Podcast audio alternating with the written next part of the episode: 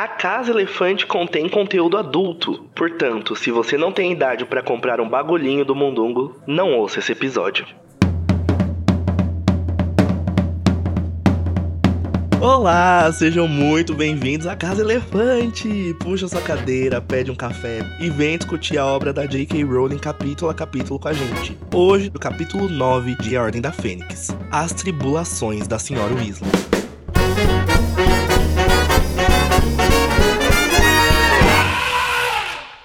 Nossos episódios sempre levam em consideração os acontecimentos de todas as obras do mundo bruxo que já foram publicadas. Então, se você não sabe que pelo menos um dos filhos que a senhora Weasley vê morto realmente vai morrer, não ouça esse episódio. Ai, que clima gostoso para começar o episódio. Eu sou o Danilo e eu tô aqui, ó, super orgulhoso com o meu distintivo de monitor no meu peito. Eu tô aqui com a Luísa, que assim como a Tonks não tinha um requisito essencial para ser monitora. Qual que era esse requisito, Luísa? Era ser bela, recatada e do lar. Então, assim, tô devendo. É, você só tinha o requisito de ser bela, né? Recatada e do lar.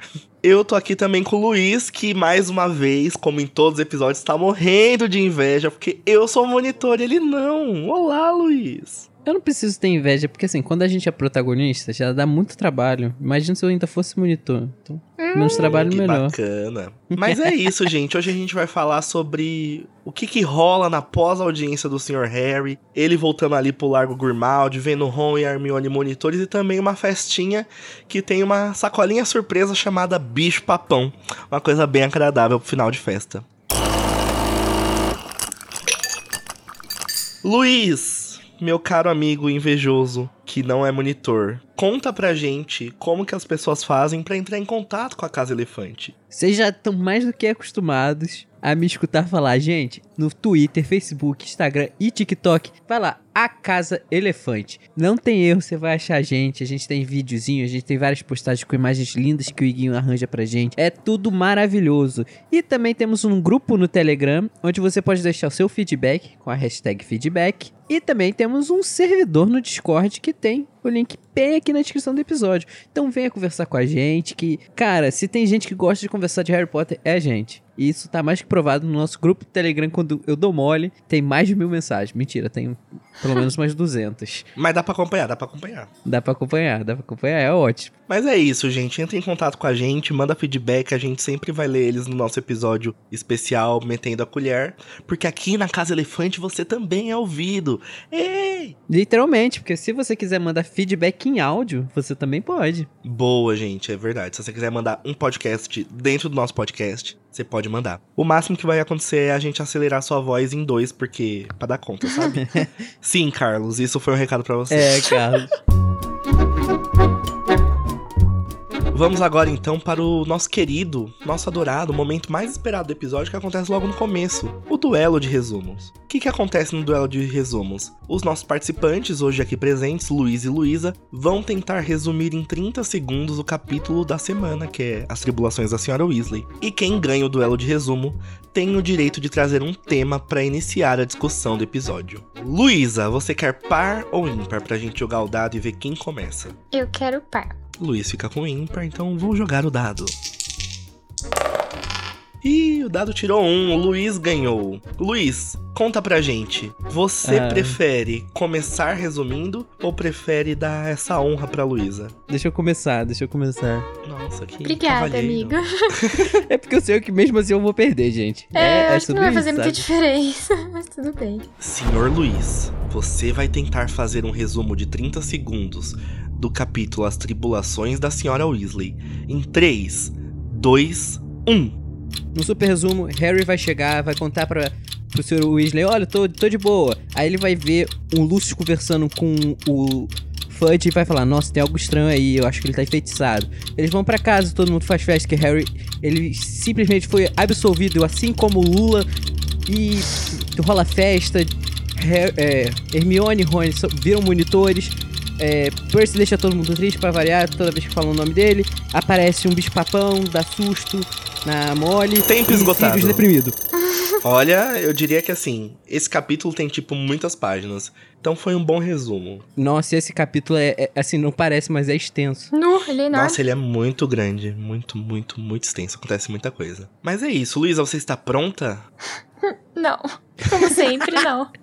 Mas vamos sentar pronta mesmo, ê! É. É Dona Luísa, você vai tentar fazer um resumo de 30 segundos do capítulo As Tribulações da Senhora Weasley em 3, 2, 1. O Harry sai da audiência com cara de cachorro molhado, porque o Dumbledore nem olhou pra ele. Aí ele encontra o Sr. Weasley, eles encontram o Malfoy conversando com, com, com o ministro. Aí eles voltam pra casa, contam pra todo mundo que tá tudo certo, os meninos começam a cantar. Aí eles começam a falar da ordem, não sei o que, blá blá blá. A senhora Weasley fala, ah, eu vou lá cuidar do bicho-papão. Aí ela vai cuidar do bicho-papão e o bicho-papão dá um couro nela, né, porque parece um monte de gente morta. Aí o Harry fica deprimido. Ele vê também a fo- Antes disso, ele viu também a foto Tempo da esgotado. Ordem da Fênix. Viu? É difícil ter Acabou. muita coisa nesse capítulo. Nossa, Nossa, muita gente, coisa. uma tarefa difícil de julgar, porque os dois foram muito bem. Porém, Nossa. A Luísa, ela se esqueceu de falar do Rony e Ah. Hermione Monitores. Verdade. Cara, é verdade. É, e por esse pequeno detalhe, o campeão de hoje é o Luiz Felipe. Caraca, minha segunda vitória seguida em episódio que eu tô participando. Cara, eu tô emocionado, é meu momento. Parabéns. Esse é o amigo. seu momento, Luiz. Você gosta do conteúdo do Animagos e do Casa Elefante e quer garantir que a gente não desapareça? Você pode se tornar um apoiador e financiar o nosso projeto pelo PicPay. Você acessa picpay.me Animagos. Mas você não mora no Brasil? No problem. É, agora nós temos também uma opção internacional no Patreon. Agora, para enviar aquela contribuiçãozinha única, sem compromisso, segue o Pix, pix.animagos.com.br. Com todas essas opções ficou ainda mais fácil, hein? Colabora um pouquinho com a gente. O Harry sai dessa audiência um pouquinho incomodado que o Dumbledore não fala com ele. Ele volta com o Sr. Weasley e eles se deparam com Malfoy conversando com o ministro. Chegam em casa, todo mundo comemora, recebem as listas de materiais escolares. O Rony descobre que é monitor e a Hermione também. O Harry fica com um pouquinho de inveja. Depois disso, a senhora Weasley faz uma festinha pra comemorar e no final ela tem a surpresa inesperada de um bicho papão. Vamos lá, galera, começando a nossa discussãozinha de hoje. Luiz, você como campeão do duelo de resumos, qual é o pontapé inicial que você gostaria de dar nessa nossa discussão? Como a gente vai ter vários momentos de alegria nesse episódio, eu quero tirar logo da frente os momentos ruins. E eu quero falar sobre a tristeza do Sirius, sabendo que ele vai ficar sem o Harry por um bom longo tempo agora que Harry vai voltar a Hogwarts. Eu consigo ver na posição dele, porque assim, não literalmente, mas eu lembro assim, quando eu me formei na escola, eu me formei é, relativamente jovem, com 16 anos, e então as pessoas no meu círculo de amizade, meus primos, todos eles iam pra escola, ficavam naquela aquele ritmo de várias amizades da escola, e eu, sabe, eu vivia uma vida onde eu tava ali estagnado, sem faculdade ainda, e é é muito deprimente você ver assim a vida das pessoas fluindo e você não, não ter o que fazer pra fazer a sua fluir também. É, é, é, é um negócio que prende assim o seu coração. Que, cara, eu consigo entender o porquê o Sirius estava tão ex- excluir, se excluindo, é, procurando a- mais solidão. Imagina como ele se sente depois de tantos anos. E eu acho que isso é muito comportamento de gente que tá deprimida mesmo, de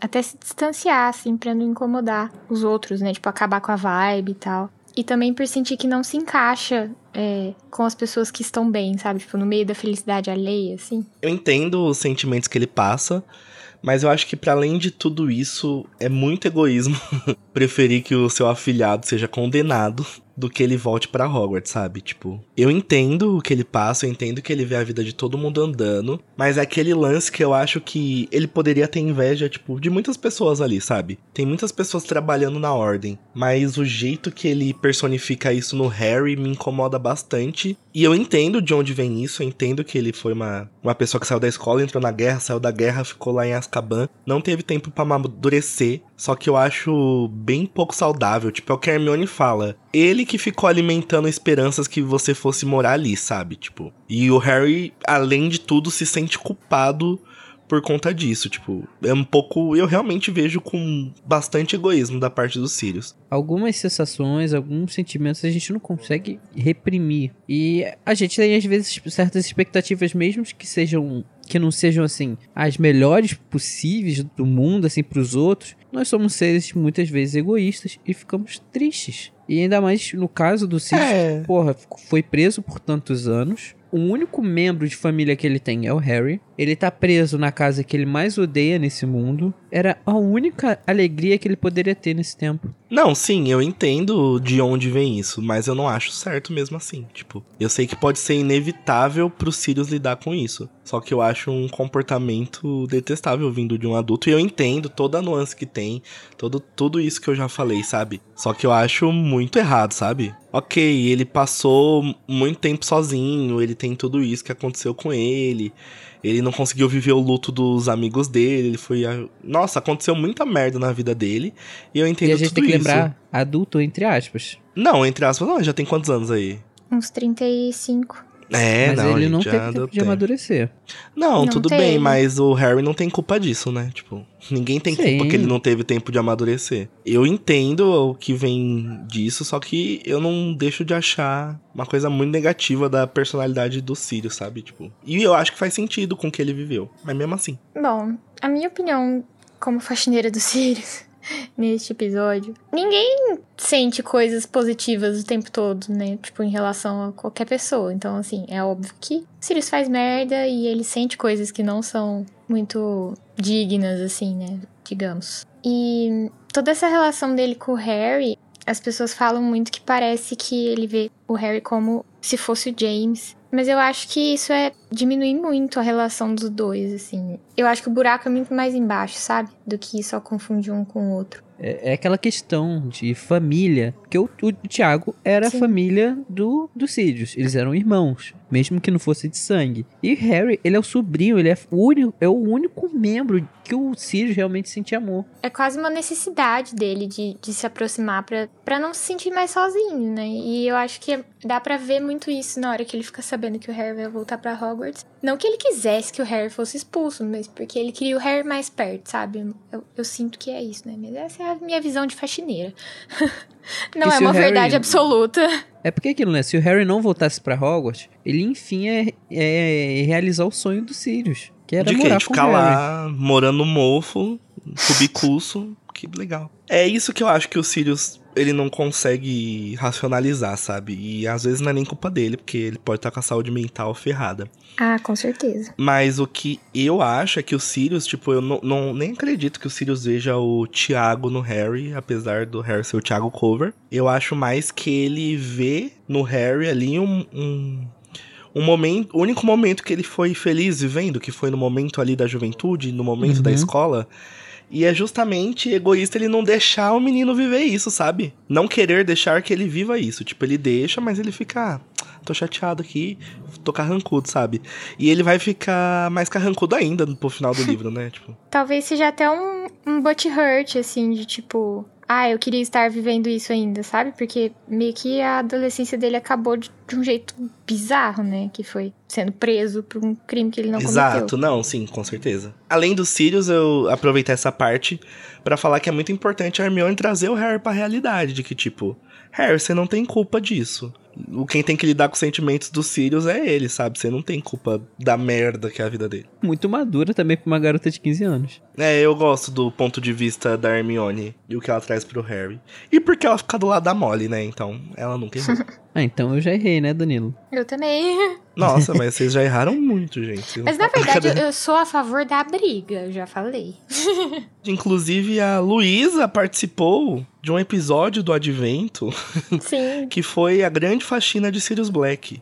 É o nome do E episódio. que é um episódio maravilhoso. Maravilhoso. Muito melhor do que aquele outro lá, o do encebado lá.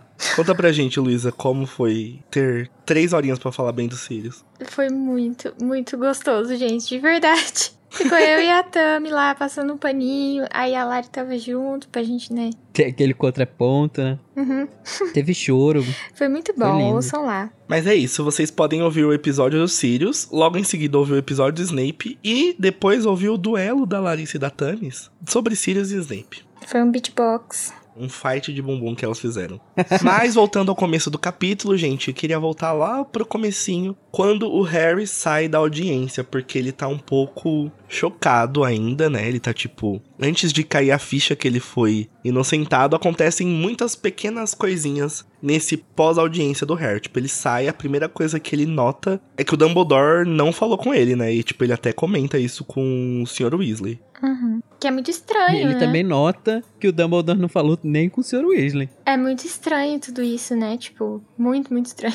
Não, gente, se vocês pararem pra pensar, não é tão estranho, né? Principalmente o, o ministério pro Dumbledore é um ambiente hostil. E se ele ficar Mas- conversando com membros da ordem no ministério, ele tá se auto-sabotando. Ele tá ali, ó, dando uma denúncia de como se ele fosse relacionado de alguma forma com aquela pessoa. Então, o melhor se fazer é vai de reto. Eu acho que isso faz sentido, mas ele falar É. com o Harry é o que é mais estranho. Não Sim. falar com o Harry, né? Tipo, vocês lembram, vocês, quando leram a primeira vez, o que vocês sentiram? Tipo, porque a gente tá muito acostumado com o Dumbledore sempre na cola do Harry, né? Sempre atendendo Uhum. ele quando ele quer. A primeira vez que eu tive. Assim, eu não posso falar pelo livro, né? Porque minha primeira experiência foi pelo filme. Então, depois que eu li o livro, eu já tinha noção do que estava acontecendo. Mas quando eu assisti, eu tive a sensação de como se o Dumbledore realmente estivesse muito ocupado. Como se ele realmente tivesse zero tempo, ele tá ali sufocado porque tá tudo acontecendo. Tá ali manage todo mundo, botando todo mundo nas frontes, falando, ó, vai lá ver fulano, vai falar não sei quem, vai lá, vai lá. Ainda mais nesse início de ano de Hogwarts. Que ele ainda deve estar preocupando com o colégio. Pô, é muita coisa na cabeça do homem, cara. Não tem como. Eu, quando eu, eu vi o filme primeiro, né? Desse daí também. E eu lembro que eu fiquei tipo, gente, o que tá acontecendo? Por que, que o Dumbledore tá passou rolando? reto? Eu fiquei tipo, muito gente que. Hã? O que, que tá acontecendo? No filme já é estranho, né? É muito estranho. E aí, quando eu li, eu já sabia tudo e eu fiquei tipo, mano, realmente é muito estranho o comportamento dele. Porque não, não faz sentido.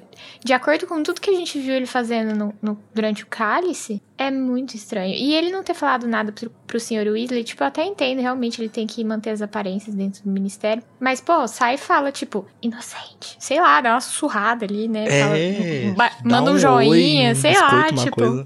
Dá um sorriso. Deixa o papelzinho cair. Uma coisa que eu acho achei estranho, tipo, mesmo o Dumbledore sendo muito ocupado, é porque ele já era muito ocupado, sabe? e ele sempre teve tempo, Harry. É, então só não tinha uma isso, guerra ocorrendo. isso realmente dá um estranhamento. Mas além da ignorada que o Dumbledore dá no Harry, O famoso ghosting. nós também deu um ghosting, né, gente? Dumbledore, que mundo é esse? Além dele, né, ter passado ali por eles, a gente vai ver outros rostinhos familiares, né? Primeiro a nossa queri- queridinha Doloricitas, a mamacita. Ela passa ali, ela dá uma encaradinha no Harry. E, tipo, desde a audiência a gente já percebe que tem uma perseguiçãozinha ali, né? É, ela tem uma obsessão pelo Harry que eu nunca vou entender. Tipo, por quê? É uma É boa mesmo. pergunta, né? Tipo, assim, eu acho que eu, eu vejo a Dolores como uma pessoa muito controladora.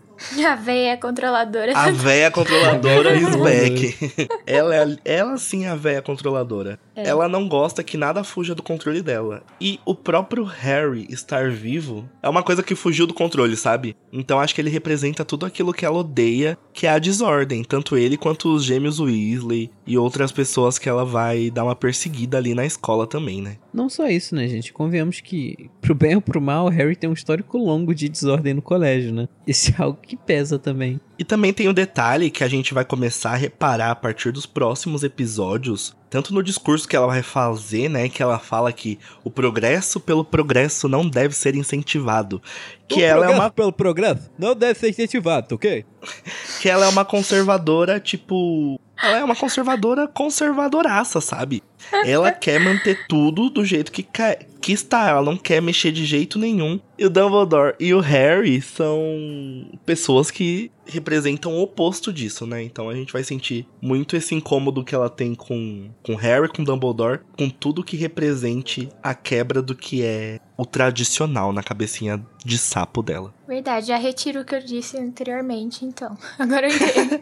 Lembrei que eu entendo. Lembrei, galera. Não, é porque a gente só fica na desconfiança, né, nesses primeiros capítulos. Então, só quando cai a ficha mesmo lá na É. frente que a gente percebe. E quando cai a ficha, quando ela tá simplesmente torturando os alunos, Aí cai a ficha, né? E além disso, a gente também tem o agradabilíssimo, né? O Percy Weasley passando e gerando aquele incômodo no Sr. Weasley, que tadinho. Que merda, né? Ter que lidar com, com esse filho maldito todos os dias no ministério. Que dor, gente. É tipo. A gente não tem nada pior do que família. família brigada. Nossa, né? E não é só uma briga do tipo, briga por causa do terreno. É uma briga por questões ideológicas, assim, que muitas famílias Gente, é sabem igual- o que é passar por isso.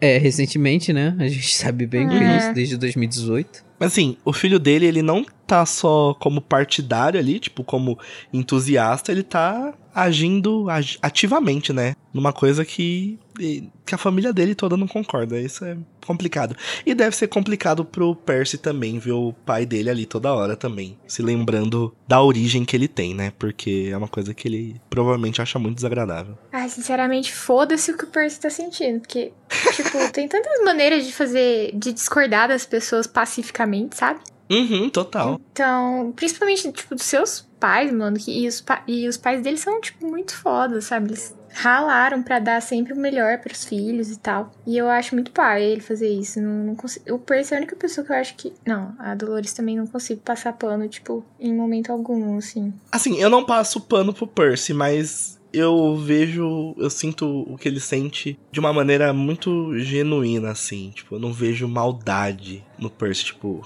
eu sei de onde vem essa sede de poder, ainda mais por ele ter essa origem tão pobre.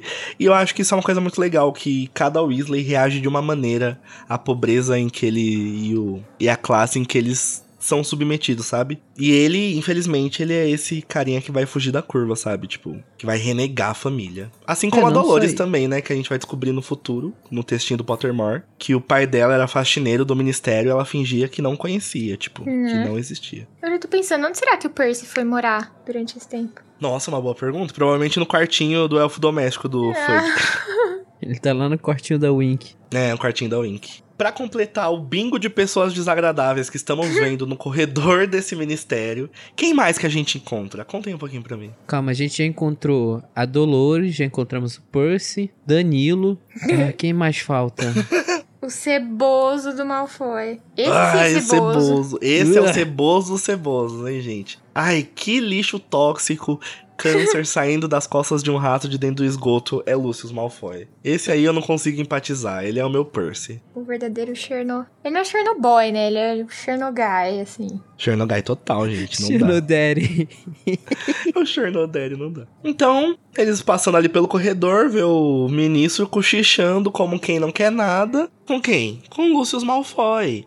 Agora sim, gente, pensa a sensação de merda do Harry. Que assim, o último encontro que ele teve com o Malfoy foi quando o Cedrico morreu. Quando ele viu Nossa. que o Malfoy era um comensal da morte. Olha que agradável. E ele avisa isso pro ministro. E além de tudo, o ministro está conversando com ele ali muito de boaça, sabe? Tipo, pensa o que não passou da cabeça do Harry, tipo, a agonia de ter visto ali o Malfoy, sabe? Esse momento foi a, a cereja no topo do bolo do Harry. De tipo assim, é, no, no ministério eu não posso confiar. De jeito nenhum. Exato. Ele já passou por um momento hostil ali no ministério, porque fizeram aquela Uhum. audiência. E agora ele tá vendo que só tem pessoa bacana ali no corredor, tipo, um ambiente bem gostosinho. Ah, gente, isso acabou de sair de uma audiência super lotada, que até o Sr. Weasley se É. espantou. E ainda tenho que encontrar o, o, o Lucius Malfoy. Olha que agradável, gente. Olha que Agradabilíssimo. delícia. E eu sempre tive a sensação de que, assim, ta- talvez eu tenha esquecido, essa, essa possibilidade existe, né? Mas, assim, eu sempre tive a impressão que o senhor, o senhor Luiz,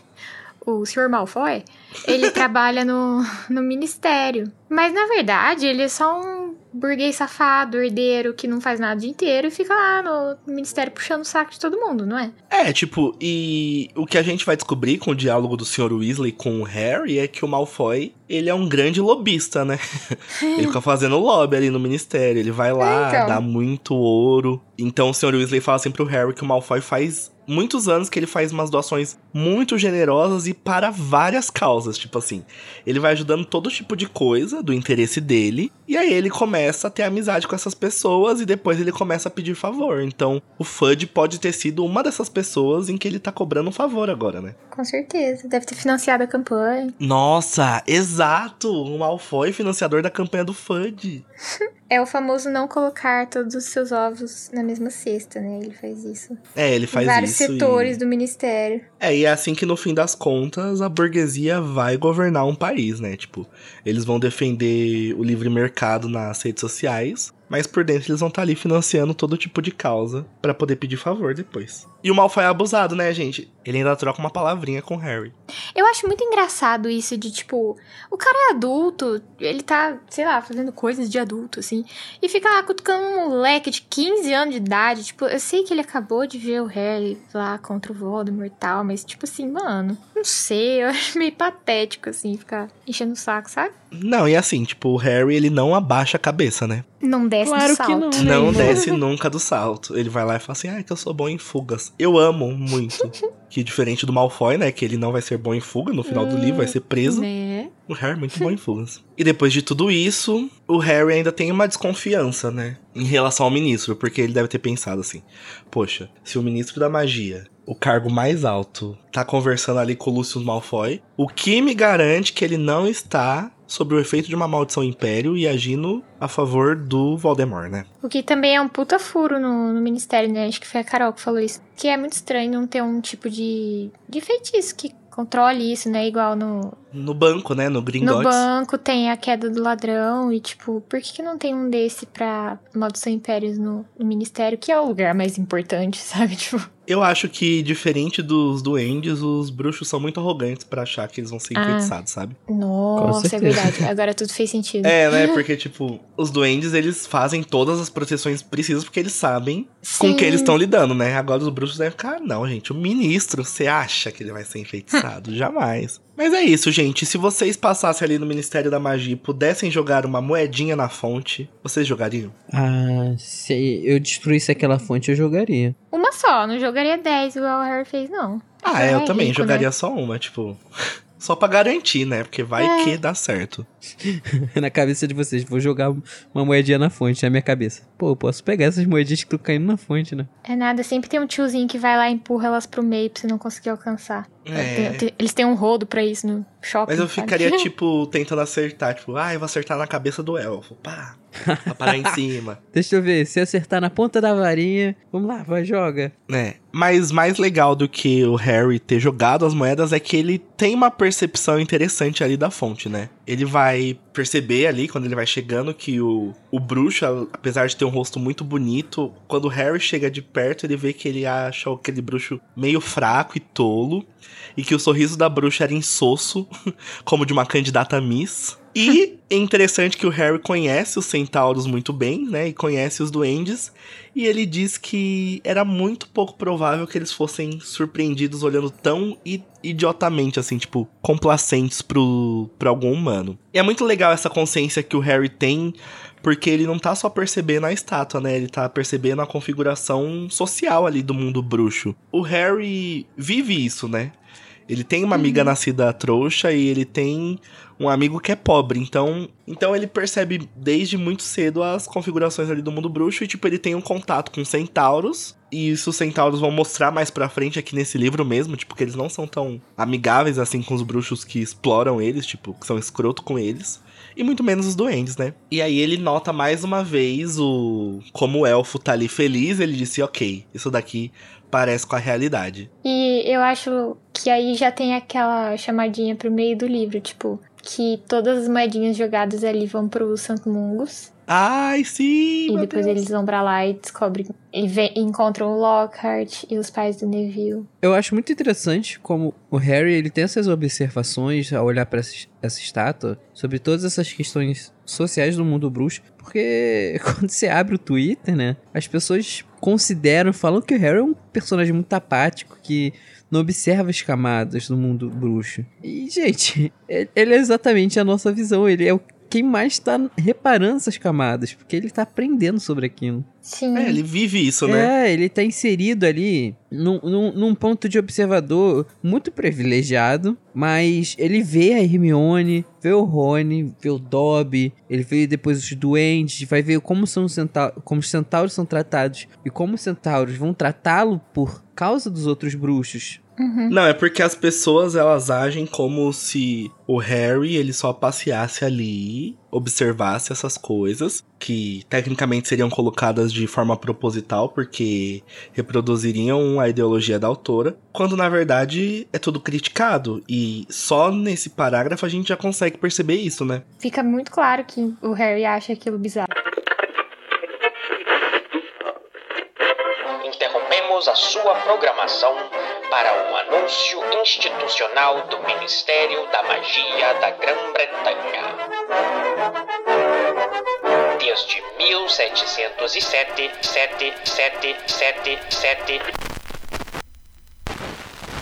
Atenção, o Ministério da Ma- Magia está mentindo e colocando em risco as comunidades bruxa e trouxa. Voldemort voltou junto de seus comensais. Pessoas estão desaparecendo. Proteja seus familiares. Perceba os sinais. Mas Questione Cornélio Fudge. Percebê-lo. Continue agora com a sua programação normal. Mas é isso, né, gente? Depois de jogar lá os seus 10 galeõezinhos na, na fonte, voltamos para o Largo Grimald. E o livro da Roku não deixa a gente perceber que mudou a cena, ele simplesmente continua do nada, mas tudo bem. Eles se recusam a fazer uma estrelinha, uma linhazinha, uma coisinha pra gente perceber. Eu acho tão bonito que quando ele vai pro Largo Grimald, a gente tem aquele clima de Lula livre, maravilhoso. Parece que eu voltei pra Curitiba quando Lula estava sendo solto. Uma festa, todo mundo, aê, Harry! E ele sendo abraçado e todo mundo comemorando com ele. Gina, Fred Jorge rodando e cantando. Nossa, que, que momento, que momento alegria. Eu eu não espero menos que isso na- nas eleições desse ano, quando o Lula, vamos pro nosso esporte. Galera, vamos tirar o título de eleitor, vamos regularizar tudo pra gente votar 13. Se for votar outro número, tá errado. Vota 13. É isso, gente. Aproveitar isso, o spot semanal de eleição. Vocês têm até o dia 4 de maio para regularizar o título de eleitor de vocês para poder votar nessa eleição e tirar o Bolsonaro do poder. E além disso, se você perceber que na época da eleição não vai estar perto da sua sessão, do seu estado, da escola onde você vota, você pode solicitar o voto em trânsito e, se eu não me engano, o prazo é até em agosto, mas por favor, investiguem isso, façam tudo, tirem Sim. o título de eleitor. Se tiver que pagar a multa, é baratinho, é tipo 3 reais. É, e se exato. você estiver fora do país, você pode ir no consulado brasileiro do país que você tiver e você pode fazer a votação por lá. É, gente, tirar o título dá pra tirar até pela internet, sabe, jovem? O que, que você tá esperando? E nesse momento, Free Harry aí, a Gina e os gêmeos estão cantando sentados no chão lá. É engraçado pensar que antes os gêmeos ficavam zoando ela, né? E agora eles meio que fa- trouxeram ela junto deles, assim. Tanto que ela parece mais próxima dos gêmeos do que o, o o próprio Rony. Ou seja, aconteceu alguma coisa, com certeza, durante o período que ela entrou pra Hogwarts que aproximou ela deles. E, e eu acho que é a, questão Gina fodona que a gente não vê no- Uhum. nos Nos filmes. Eu, eu acho não, eu tenho certeza que é isso, na verdade. E eles começaram a respeitar ela mais, assim, entre aspas, né? É, se bem que eu sempre achei que os gêmeos zoavam muito mais o Rony do que a Gina, assim, desde sempre. E eu gosto dessa proximidade deles, porque eu acho que a Gina é bem sacaninha, igual os gêmeos são, sabe? Tipo, bem zoeirona. Ela é da galera. Ela é da galera, sabe? É muito estranho você se aproximar de irmãos, tipo, quando você é a mais nova, porque normalmente não tem muito assunto em comum. Mas o fato da, da Gina jogar quadribol muito bem também, eu acho que contribui pra, pra eles se aproximarem, sabe? Eu imagino que a Gina é aquela pessoa super extrovertida que todo mundo vai ficar amigo. Aí não tem como, né? A Gina, ela simplesmente é encantadora. Ah, e o Harry começa a reparar mais nela aqui também. O que é, É. muito fofo. Porque é logo depois que a Hermione fala, tipo, Gina, relaxa. E aí ela começa a ser ela mesma e cantar com os gêmeos, sentada no chão. E aí o Harry começa a reparar. É, provando cientificamente que o casal Gina e Harry é perfeito, sem defeito. Sim. Só não é mais perfeito que eu e Danilo. É, não, aí é impossível, né? Mas enquanto eles estão lá na cantoria, a senhora Weasley tá tentando falar, fica mandando eles calarem a boca toda hora, toda hora. Cala a boca, cala a boca, cala a boca. Cala a boca, pá! Acontece um fator interessante que depois vai ser até isso, tipo, a justificativa ali do Dumbledore não falar com o Harry, é que o Harry sente a falta do Dumbledore e a cicatriz começa a doer. Tipo, isso é bem rapidinho, mas eu acho que a relação do Harry e a dor na cicatriz começa a ficar mais intensa, porque só nesse capítulo ela dói, tipo, duas vezes. Ou seja, tem algo errado. Algo errado não está certo. O relance que a gente já tinha tido ano passado de- dele sentindo uma vez ou outra, agora vai ser intenso. Eu acho que isso é um reflexo muito grande dos poderes do Voldemort, que agora ele tá ali, ó, com sangue quente, forte. Quando ano passado ele era um feto estranho lá. Eu acho que ele tá mais poderoso e aí os sentimentos dele começam a ser mais fortes, né? Tipo. É, e o Harry também, com 15 anos, ele tá também com um sentimento bem forte. É, Ainda mais com tudo que tá rolando, morte de Cedrico. Mas uma Uhum. coisa que eu amo no Harry é que a Hermione fala: O que aconteceu? Ele só fala cicatriz. Tipo, engraçado. eu amo essa coisinha rápida. E para além disso, o Harry também vai perceber que, tipo, o dia a dia ali da Ordem da Fênix não é a coisa mais animada do mundo, né? Ele pensou que ia estar ali no, no gabinete de guerra do Churchill, mas na verdade ele só tá fazendo tarefas domésticas e observando a senhora Weasley cada vez mais sobrecarregada. fazendo faxina. Mas é essa, essa história de, tipo assim, os adolescentes ficarem imaginando como é que é combater o mal e tal. Nunca é tão legal quanto a gente imagina, né? Não que você ter que ir pra uma guerra seja legal, mas acho que vocês entenderam o que eu quis dizer. Não, Por total, exemplo, quando a gente lia distopias, quando a gente tinha 13 anos, a gente ficava tipo, nossa, né, que da hora. Aí a gente viveu uma A gente tá vivendo. vivendo uma, e tipo assim, a gente vê que na verdade é um, um tédio infinito, medo e, incertezas e pânico, e tipo, aí o Harry tá se deparando com tudo isso na frente dele, né? Então, dá uma desanimada, né? É, eu tenho tipo uma visão também. Hoje em dia, meu pai não é, não pensa mais assim, ele é totalmente diferente. Mas meu pai por muitos anos foi filiado ao PT, trabalhou com campanhas do PT e eu vivi assim dos meus seis anos até a última eleição da Dilma eu vivi PT bem intensamente em épocas de eleições. E eu tava sempre no na sede do partido na cidade aqui que é vizinha, ali em Mesquita. E eu tava sempre ali e eu via a movimentação, Dilma vindo pro Rio, é, Lula quando veio pro Rio. Eu sempre tive ali naquela movimentação, mas eu era uma criança e meu pai tava nessa agitação e o que eu vivia era sede do partido sozinha, eu e minha mãe, é tipo recortando alguma coisa ou atendendo alguém. Sabe? A animação acontecendo totalmente lá fora e a gente lá dentro, onde era pra estar agitação, nada, nada rolando, sabe? Nada acontece feijoada. É, então eu, te- eu consigo meio visualizar o como o Harry tá nesse, nesse capítulo. É isso, gente. Vocês acabaram de ouvir mais um episódio do Causos do Luiz. Aqui, o quadro da Casa Elefante. Ai, seu Semanal. arrombado. Sempre que o Luiz tiver, vai ter. Toca a vinheta dos causos do Luiz. que ciumento. Mas é isso, a gente pensa que é tipo tudo agitado e não sei o que, e é só um marasmo. Um marasmo que eles vão viver também lá em Relíquias da Morte, tipo. Ah, mesmo sim. estando no olho do furacão. Mas o que chega pra abalar as estruturas aí da casa são as cartas de Hogwarts que atrasaram e ninguém entendeu nada. É, que será, hein? É, Mas aí depois a gente entende. tem caroço nesse angu. Já é um sinal ali, né, de tipo uma pequena interferência do ministério. Tipo, que Sim. livro essas crianças estão lendo, hein, gente? Tomem cuidado. Estavam esperando a audiência do Harry pra poder. Nossa, real, né? Sim, amigo. Caraca, faz muito sentido isso. Eu não sei se foi literalmente de propósito isso, né? Mas, tipo, a Umbridge meio que se aproveitou da situação pra poder virar inquisidora antes das aulas começarem. Inquisidora não, né? Ainda. Ela foi como professora de defesa contra as artes das trevas. E aí ela já começa a fazer mudanças, né? Na, na grade curricular que, de Hogwarts, que nunca foi boa. Mas ela dá uma piora, consegue dar uma piorada. E foi por isso que teve o atraso também, né? Porque não estavam conseguindo arrumar um professor. É, porque. O que, que aconteceu com os outros professores, né? É engraçado porque o Harry vai até contando na mãozinha. Um morreu, um teve a memória apagada e um passou nove meses trancado no malão. O que, que vem aí, né? Tudo por causa dele, do Harry. Dele, depois a gente vai descobrir da maldiçãozinha, né? Do, da sua alma gêmea, Uhum. Valdemar. Mas é engraçado como eles já desconfiam de um novo professor só de chegar ali, né? Nossa, eu acabei de pensar agora, né? Quando o Voldemort tava no corpo do Quirrell, Voldemort acabou realizando o sonho dele, de certa forma, de ser professor das artes das trevas. Ai, que Nossa, deprimente. Nossa, que tristeza, né? Ficar só.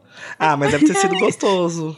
Ele ficava virando pros alunos, olhando, enquanto Kiro Gaguejando. escrevia no quadro. Ah, gente, pelo menos realizou o sonho, isso que importa. Eu acho que agora nós chegamos no auge do capítulo e, quiçá, no auge da leitura de Harry Potter.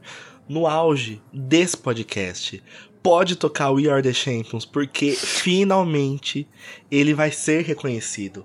Ele vai ter o que ele merece. Ele vai ser um monitor, o Rony Weasley. Cadê pode o. Iguinho pra poder botar a badge dele ali no peito do, Re- do Rony? O Roniquinho. Muito obrigado, JK, por esse mimo do Rony Monitor. Eu fico muito feliz, gente. Eu juro. Toda vez que eu leio essa parte desse capítulo e tudo que é relacionado com Rony Monitor ou com Rony no time de quadribol, isso enche meu coração que eu faço tipo um patrão espontâneo, assim, se eu tiver com uma varinha na mão. Ah, é muito fofo mesmo. Mas assim, eu não sei de onde veio esse reconhecimento, mas tudo, tudo sob controle. Ah, ele só teve o maior jogo de xadrez que Hogwarts já viu, salvou os amigos ali da morte, além de É. tudo que ele já fez depois. E aí, da onde que vem esse reconhecimento? Mas é que assim, eu fico pensando, tipo, vamos levar em consideração que pra ser monitor você tem que ser um bom aluno. Porque, né, é meio que isso que dá a entender. O Rony não tem lá as notas muito boas, né? Na prática ele é muito bom porque ele ajuda o Harry a não morrer. Mas na parte teórica, assim, entre aspas, tô suando meio Umbridge, desculpa.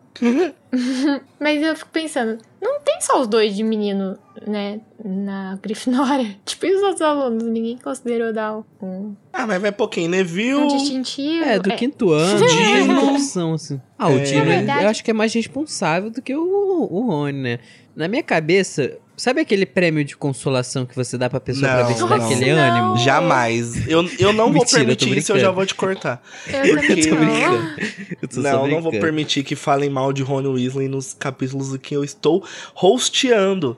Porque, apesar dele não ser, tipo, um aluno exemplar, tipo, ele não é o Percy, graças a Deus, ele é um aluno Ele também que não é o viveu... Carlinhos, ele também não é o Gui, ele, viveu por ele também não é o Jorge, nem o Fred. Tá, quem vai, quem não é? Vai, fala. Também não é, também não é legal igual a Gina. É, complicado. Então, mas o que eu quis dizer é que a visão do Harry, é que, que o Harry dá, a impressão que o Harry dá é de que só tinha o Harry e o Rony pra escolherem. Tipo, que o Harry deduziu que seria ele mesmo que seria escolhido. Mas né, meu querido, você é o centro desse universo, mas não o tempo todo. Acho que é porque o Harry tá também acostumado com as coisas acontecerem pra ele, né? É, É, acho que seria mas só muita... coisa ruim, ele ainda não percebeu.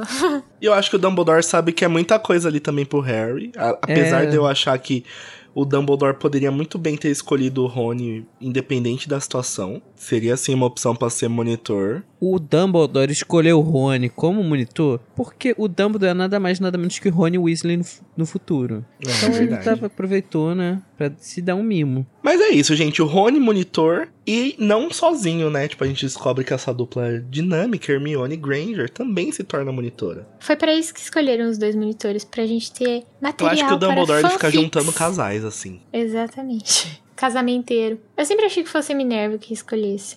É verdade, faria sentido, né? Mas acho que é o Hum. próprio Dumbledore mesmo que escolhe os monitores. É que trabalho besta, né? Pra um diretor, tanta coisa pro diretor. Né? né? Mas faz sentido não ser o Harry também, porque coitado do menino, né? Ele não ia dar conta É, desse gente, não tem trampo como. todo. É, gente, o Rony o maior do mundo foi escolhido monitor, não tem pra onde correr, é isso. Porém, diferente do, de muitos, né, que não foram escolhidos, o Harry, ele tá vivendo essa montanha russa de emoções nesse capítulo e nesse livro todo. E aí entra o vídeo da ContraPoints, inveja. Que o Harry sente ali uma pontinha de inveja. E ele tem todo um, uma autocrítica, um autoquestionamento. E eu acho que isso é uma coisa muito natural da gente. Sentir inveja dos nossos amigos em algum momento. Vocês já sentiram inveja do dos amigos de vocês? Ah, Eu com acho certeza. incrível o Harry. O quão rápido o Harry entende o que ele tá sentindo e dá a volta por cima, tipo assim, não, eu tenho que ficar feliz por ele. Porque, eu, sinceramente, eu demorei muito tempo pra conseguir ter esse autoconhecimento todo. Então, assim, palmas pro menino Harry. Fez a, fez a própria terapeuta ali. Não, ele fez a sua autoterapia, né, gente? É, terapia no mundo exatamente. bruxo pra quê? Se o Harry ele mesmo conversa consigo mesmo. Tá de parabéns. Porque o que importa não é o que você sente, é o que você faz com o sentimento. Então, assim, Harry, Exatamente. tá de parabéns. Eu acho legal também para pensar que, tipo, agora é a vez do Harry no lado que o Rony esteve ano passado. Que lembra? Sim. Assim que eles- o Harry foi escolhido, o Rony ficou tipo, como assim? Alô, Brasil? Como assim? E Agora é eu? o contrário. É, eu acho que isso é, tipo, um- muito natural, sabe? E eu gosto Uhum. que o Harry, ele tem a sua ética, né? A sua fibra moral muito desenvolvida, que ele fica se questionando, mas ao mesmo tempo em que ele sente inveja e sente que ele poderia ser melhor, ele vem com algumas crenças de desvalor, de desvalorizar tudo que ele é e duvidar do seu potencial. E depois ele lembra que ele combateu o Kirill sozinho, que ele fez coisas sozinho também. Eu acho que isso faz parte da maturidade crescendo ali na cabecinha dele, sabe? De Ah, sim. entender o seu lugar nas suas amizades. E é muito saudável que isso aconteça, apesar do Harry ter algumas explosões que pra mim são justificáveis e apesar de desagradáveis, eu acho que a inveja do Harry também faz parte. Acho que todo mundo passa Ah, por isso, sabe? Eu acho que nesse sentido, o, o que o Harry tá passando aqui reflete um pouco o que o Sirius estava passando antes do que a gente tava falando. Ia falar que é isso. egoísmo da parte dele e tal. Só que a gente não tem acesso ao que o Sirius tá pensando, né? Mas eu imagino que seja algo bem parecido. Bem parecido mesmo. Com isso, eu termino a minha faixinha. Gente, tá vendo? Só, só- a gente só tá provando mais e mais que o Danilo tem um conceito ruim do Sirius e ele não é uma pessoa ruim. ele só tava chateado, porque ele ia ficar sozinho. Ah, ele vai ficar sozinho no véu em breve, né? Graças a Deus. Ai, vai tomar no seu então, cu arrombado. Próximo tema. Meu coração tá despedaçado. Sozinho, de uma forma bem gostosinha, flutuando no véu. Que delícia. Mas uma coisa que eu gosto muito do, do Rony também é da humildade que ele tem, porque a senhora Weasley Uhum. oferece um presente pra ele, né? Porque ela deu um presente pro Percy, deu a coruja, deu um pre- presente pros outros filhos quando eles foram monitores, né? Todos Uhum. os Weasley até agora, quando chegou a idade, chegou na idade, se tornaram monitores. Quase todos. Menos Fred e Jorge, que são filhos do vizinho, como eles mesmos disseram.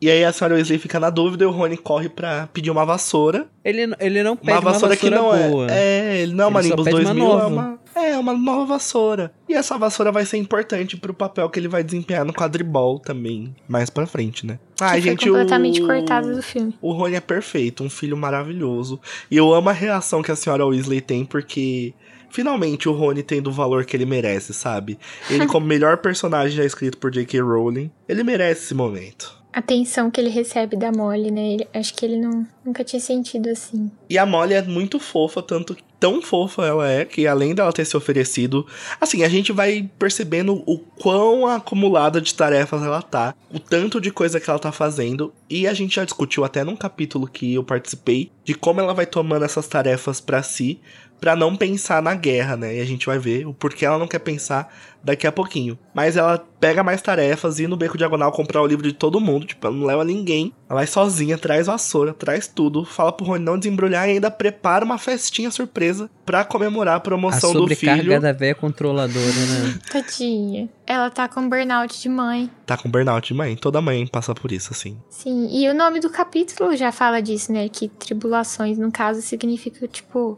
as aflições, as angústias, as dores da senhora Weasley. O que a gente vê claramente com o bicho papão dela, né? Que é horrível. É interessante que na festinha todo mundo chega, ela pede pro Moody olhar o bicho papão ali, ver o que, que tem na escrivaninha, e ela se propõe a dar conta do bicho papão, né? Ela não pede. Ele até se oferece, não é? Mas é, É, é tipo que, é que bicho papão é tipo uma praga, né? Então ela fala assim: ah, não, pode deixar, eu vou lá. é, eu dou conta, assim. Fica aí na festinha. Fica mais uma praga aqui nessa casa bolorenta, casa É. da, da Tula Luana, cheia de mofo. Enquanto a Molly tá indo lá cuidar do bicho papão, os gêmeos Weasley estão ali com a sua lojinha, traficando junto com, com o Mundungo, né? A pessoa agradabilíssima. E o Harry, como se não tivesse sentimentos suficientes pra lidar, ele sente mais uma culpa de tipo, meu Deus, se os Weasley descobrem que eu tô financiando. Ó, como que é a cabeça da pessoa ansiosa. Se os Weasley descobrem que eu tô financiando, eles vão brigar com o filho, vai acontecer a mesma coisa que aconteceu com o Percy. Tudo vai acabar, eles não vão me acolher mais, vai dar tudo errado, eu vou destruir de novo essa família. Assim Harry, como bom tadinho. comedor de casados, eu vou destruir uma família. Olha que tristeza. Nossa, o Harry precisa muito de um abraço, né? O Coitado. Harry precisa de um abraço. Precisa. E aí o Harry até fala pro, pro Mondongo, né? Tipo, ô, toma cuidado aí que o, tipo, olho tonto está de olho. E aí, a hora que o Harry pensa, hum, vou sair a francesa junto com a senhora Weasley, quem tá olhando pra ele? Tan, o Moody. tan. E aí ele fala, cheguei, Harry. E ele mostra a foto da, ordem da, da primeira Ordem da Fênix. E não é o Sirius que faz isso, né? Ao contrário do que fizeram no filme. O que faz muito mais sentido aqui, porque o Harry leva isso não de um jeito tipo, oh, meus pais. Ele leva mais tipo, caralho, meus pais e o cara que entregou eles pro Voldemort, socorro. É, porque é mais uma coisinha pra ele lidar ali, né, com aqueles sentimentos que ele tá tendo. Poderia até ser, ter sido uma lembrança boa, porque o Harry realmente gosta de ver as fotos do pai dele, mas. Junto com o Rabicho, né? É foda. É, junto com o Rabicho ali com o assassino do pai deles, tipo, a pessoa que Uhum. entrega os pais dele. É complicado. E mais do que isso, essa foto é cercada de gente morta. E assim. Né? É como se o Harry tivesse embarcando no Titanic 2.0 ali. Porque é a Ordem da Fênix 2.0. Então ele olha ali pra aquela foto, vê que aquela foto tá cheia de gente morta. Olha ao redor dele, só tem gente que ele tem afeto. não Nossa, tem como ele sim. não pensar que todo mundo ali vai morrer. E isso é uma coisa que o Harry vai carregar quase até o último capítulo de Relíquias da Morte. O Ah, ele peso da morte. inteira, né? Sim. E na foto que o Moody tem, quem que, a gente, quem que ele apresenta ali? O próprio Moody, que o Harry não confundia, e o Moody fala que e o Harry vê que o cabelo do Moody tava menos grisalho, o nariz inteiro. Quem mais tava lá, Luiz? E aí tava ele, papacito, Dumbledore. reizinho. E ao lado dele tinha Dédalo Diggle. Olha, olha quanta gente legal, gente. O Dédalo Diggle, que a gente já conhece, inclusive ele foi resgatar o Já Harry no conhece. começo desse livro. E a Mamacita, a grande rainha das fanfics, a namoradinha do Sirius Black, Marlene McKinnon, que ninguém sabe muito dela, a gente só sabe que ela e a família toda dela é morta. Agora, se a família dela era da Ordem também, não sabemos. E agora a gente tem agora, vai ser jogado uma bomba, Danilo, pra gente. Estava ali um certo casal, assim, com nome que a gente ouviu. Que era nada mais nada menos que Franco e Alice Longbottom. Os pais de Neville. Que são importantíssimos pra esse livro. O Harry já sabe, né, o que aconteceu com os pais do Neville. Sabe, no último. No capítulo lá da penseira do Dumbledore, Dumbledore fala pro Harry guardar segredo. Não, sim, mas tipo assim, ele não sabe o que isso significa, né? Tipo, até que É, ponto é Até que horrível, ponto- né? E o Moody até reforça aqui que é melhor morrer do que passar porque eles passaram. Temos também a Emelina Vance ali, o Lupin, e nossa, esse nome é muito estranho, Beijo Fenwick. E agradavelmente só encontraram pedacinhos dele. Assim, Moody, ok, é uma foto histórica legal, mas caraca, deu tudo errado, sabe? Que o Moody é meio sem noção, né? Acho que ele não, É. não se tocou o que ele tava fazendo. Aí logo ali embaixo vai ter o Edgar Bones, que é irmão da Amélia Bones. Aí, como tudo deu errado nessa formação da ordem, pegaram ele, a família dele, o Sturge Podmore e o Karataco Dearborn. O Bones e os McKinnons, o Hagrid cita lá no capítulo do Caldeirão Furado em Pedra Filosofal. Ele fala assim, ah, pegaram todos os Bones, pipipipopopó. Também ele vai conhecer ali o Eliphas Doge, que é a pessoa que vai fazer o obituário do Dumbledore, e o Gideon Pruitt. Pruitt! É Pruitt! Cadê o, cadê o Code? Gideão Pruitt e o Fábio também, que são irmão da Molly. Mas isso é muito engraçado, porque nesse capítulo a Molly fala da. Logo ali em seguida, quando ela tá enfrentando o bicho papão, que ela tá vendo a família toda envolvida na guerra, e o, alguém fala, acho que é o Lupin, ah, mas você não tava na primeira, mas relaxa. Só que assim, os irmãos dela estavam ali, sabe? Porque essa é a família da Molly. né? E eles se tornaram heróis, porque foram tipo cinco comensais da morte contra um. E depois disso nós vemos o Aberforth, sigiloso ali, esquisitíssimo. O Dorcas Miodois, que o Voldemort matou pessoalmente. E o Sirius com cabelo curto, quando ele ainda tinha um cabelinho na régua. Visto essa foto, eu gosto muito que o Moody dê essa foto pro Harry. Apesar de eu achar um pouco inconveniente, um pouco. quase um mau agouro ali, mostrar que todo mundo morreu, poucos sobreviveram. É o que eu Mas- falei, o, o Moody não tem muita noção, né? Tipo, É, ele não tem não muita noção de tem, que isso é não meio insensível. É, eu vou chegar ali na reunião da ordem mostrando que toda É. a ordem original tá morta. Morreu. Mas depois disso, o Harry, ele começa ali a sentir um clima meio desconfortável, né? Porque, ah, eu não tava afim de ver os pais dele com o cara que entregou eles. E ele sai dali, né? E isso, ó, ele fecha a noite de um jeito agradável, né? Porque aí ele sobe e fala, ó, eu acho que eu vou dormir, chega de hoje. Aí ele sobe, encontra a senhora Weasley vendo o quê? Um monte de gente morta com aquele bicho papão, que também seria o meu bicho papão. ele já tá desconcertado. Aí ele vê, tipo, o Rony morto e ele fica: O que que tá acontecendo? Mas o Rony tá lá embaixo. Tadinho. É, o Harry Não. fica desesperado ali. Uhum. Acho que isso dá até uma ideia de mau presságio, né? Porque ele É. sai dali daquela, ele, ele sai daquela conversa pra parar de pensar em gente morta e nos- na possibilidade Uhum. das pessoas que ele ama morrerem. E assim que ele vai pra lá, ele, ele vai ver isso meio que se concretizando. O Harry é um menino que ele cresce cercado pela morte, assim. Acho que só pelo fato dos pais dele terem morrido e da Lily ter se sacrificado por ele, a morte é muito presente na vida dele. Só que isso vai até justificar um pouco depois o porquê dele ver testralhos. Acho que ele só sente o peso da morte, assim, o que ela vai significar nessa realidade que ele tá inserida depois do Cedrico. Acho que a contagem dos Ah, mortos sim. oficiais ali da Segunda Guerra começa com o Cedrico. Então ele olhar essa foto, ver que o bicho papão da senhora Weasley são os filhos dela mortos. O melhor muito amigo dele morto. É muito significativo pra ele saber que isso não é uma brincadeira, sabe? É uma coisa muito grave. E mais do que isso, acho que vai trazer mais culpa pra ele de saber que tudo isso é quase que por culpa dele agora nessa Segunda Guerra. É. É, na verdade ele já sabia que o negócio tava sério, né? Mas, tipo assim, é pior quando você vê justificativas constantes de que aquilo tá sério, sabe? E em relação a Molly ali com o bicho papão, acho que é muito triste porque ela não conseguir dar conta do bicho papão mostra a sobrecarga que ela tá tendo.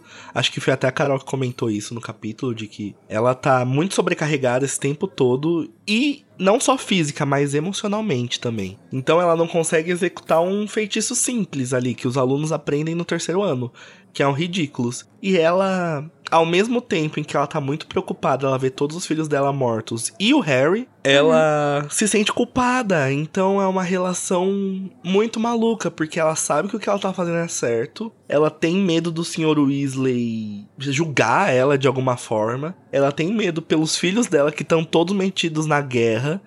Então, não tem pra onde ela correr, sabe? Ela tá no- encurralada numa realidade muito cruel, onde todo mundo que ela ama pode estar daquele jeito que ela tá vendo, caído no chão e morto. Sim, e são muitas pessoas com que ela se preocupa, né? Tipo, ela não tem Uhum. só dois filhos, um filho, ela tem 500 filhos. Coitada. 500 filhos Não, mas, tipo conta. assim, é muita preocupação. Nada mais nada tipo, menos que o Catra britânico, né? Ela não tem condição de cuidar de todo mundo, de proteger todo mundo. Tipo, impossível. O Lupin, ele consola ela e ela vai desabafando. É bonito porque ela chora nos braços do Lupin e ela fica falando que ela vê mortos o tempo todo, o tempo todo. E é desesperador, sabe? A preocupação dela com a família, o filho dela que não tá falando com ela, ter que tomar conta de um quartel-general e a ordem ter que fazer esse meio que esse papel de família dela, de que Dá suporte, né? e o Lupin até vai reforçar assim, ó, você não fazia parte da ordem na Primeira Guerra, mas naquela época havia 20 comensais pra cada um de nós. O Voldemort tá muito mais enfraquecido. Mas poxa, eles nem citam isso, eu não sei porquê, porque depois os Sirius o Sirius já lembra, né, que eles são primos, tudo. Lembram da família dela, o Moody acabou de falar dos irmãos dela. Ela meio que sabe já como é a dor de perder dois irmãos, sabe? Depois ela vai até dar o relógio pro Rony, que foi de um dos irmãos dela. E agora ela tem o risco de perder todo mundo. Deve ser muito difícil, gente. Tipo, nossa, sem condição de lidar com esse tipo de coisa. É, não, gente, é muita pressão. Muita pressão mesmo. Mas assim, a Molly merece muito carinho, sabe? Ela tá lidando com muita coisa ao mesmo tempo. Eu acho bonitinho o Lupin falando: Você acha que a gente vai fazer o quê? Vai deixar seus filhos morrerem de fome? Não, jamais. Eu acho fofo porque, tipo, o que acontece depois é que eles acabam cuidando do Ted, né? Tudo bem que o Ted vai, acaba indo morar com o Harry e tal, mas, tipo, enquanto o Harry ainda era um adolescente, provavelmente ele ficou com os. Quer dizer, com a avó dele, né? Mas os, os Weasley devem ter ajudado, com certeza. Uma coisa que eu acho muito legal, a gente já tá encaminhando pro fim desse capítulo, é justamente o último parágrafo, que a J.K. mais uma vez vai usar a idade dos personagens pra Sim. mostrar o peso que eles estão passando, assim. Porque o quadro do Phineas, FDP, fica falando, ai, primeiro sinal de loucura é falar com a própria cabeça. Só que o Harry nem liga e o narrador descreve que ele se sentiu mais velho do que jamais se sentira na vida. E ele fica chocado que, tipo, em menos de meia hora, menos de uma hora, ele tava preocupado com a loja dos gêmeos, sabe? Um, com o distintivo de monitor. E é isso, é a realidade gritando na cabeça do Harry, botando ele à força no tabuleiro que talvez ele não quisesse estar, porque ele é só um adolescente, sabe? E eu acho isso muito legal dele se sentir mais velho.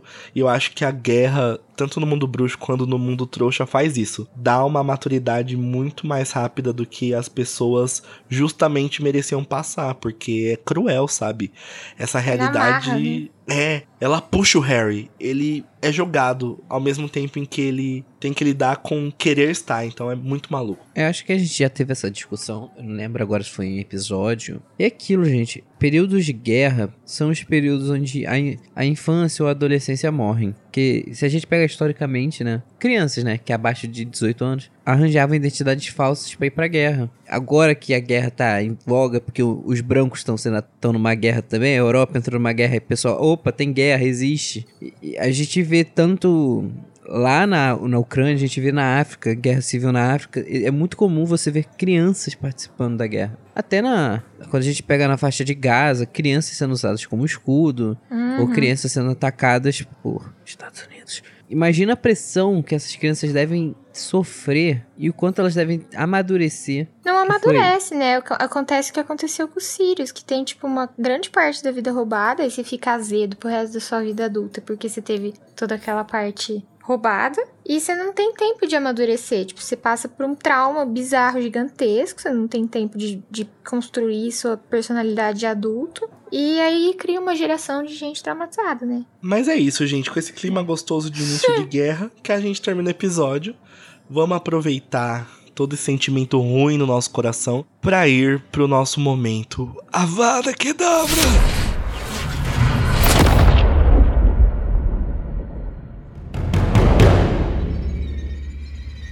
Luiz, qual que é seu Avada? Conta pra gente. O meu Avada vai pro Lúcius, que simplesmente. O absurdo. Tudo que acontece, acabou de acontecer, a gente acabou de ver ele ali do lado do Voldemort. E a gente ser obrigado a ver ele ali de papinho com o ministro. É um negócio que me, me noja. Cara, minha vontade de falar, Fudge, toma vergonha nessa cara. Puta que pariu, pelo menos esconde. Sabe? Bate, mas não bate assim. mesmo. O meu Avada é o Avada Tristeza, né, gente? É o Avada Dementador. Porque eu fico muito triste com o bicho papão da senhora Weasley e com tudo que ela tá passando.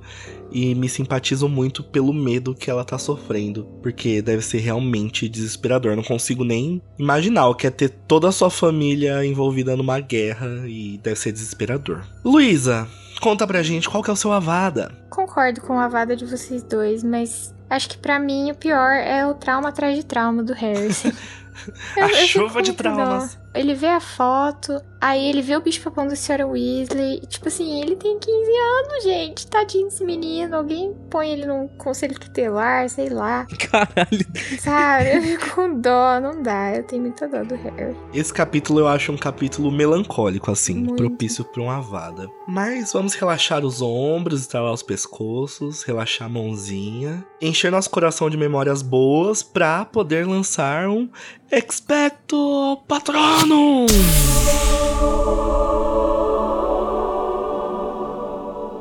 Luísa, qual que é seu patrono pro capítulo As Tribulações da Senhora Weasley? Eu acho fofo quando o Lupin fala que.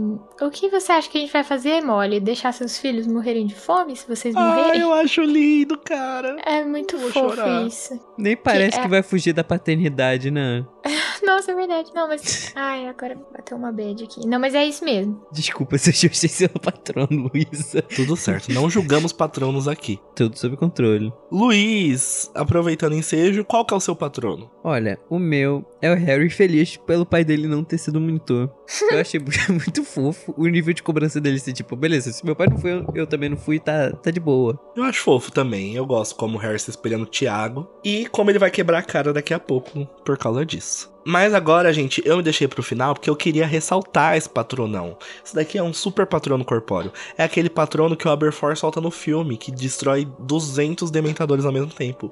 Que é o Rony Monitor, que eu acho que é muito bonitinho, muito fofo. É uma das coisas que ele vê no espelho de Ogezed e ele realiza. Então eu imagino a felicidade dele, ainda mais como uma pessoa que tem autoestima igual a do Rony. Eu entendo como é chegar nesse momento, Rony. Esse momento é todo seu. Você é maravilhoso. Você nunca errou. E eu dedico esse episódio a Rony Weasley, o maioral, o papacito, o maior de todos. É isso, gente. Depois da gente ter discutido sobre o pós-audiência do Harry, ter discutido sobre o Rony Monitor, Hermione Monitora, ter discutido sobre o mood inconveniente dando foto de gente morta pro Harry e também uma festinha super bacana, estamos prontos pra recepcionar ela, a maioral, a dona de todos nós, Luna Lovegood que tá Cuidado com chegando. os anzóbulos. É, cuidado com os óculos. Tchau, galera. Tchau. Tchau.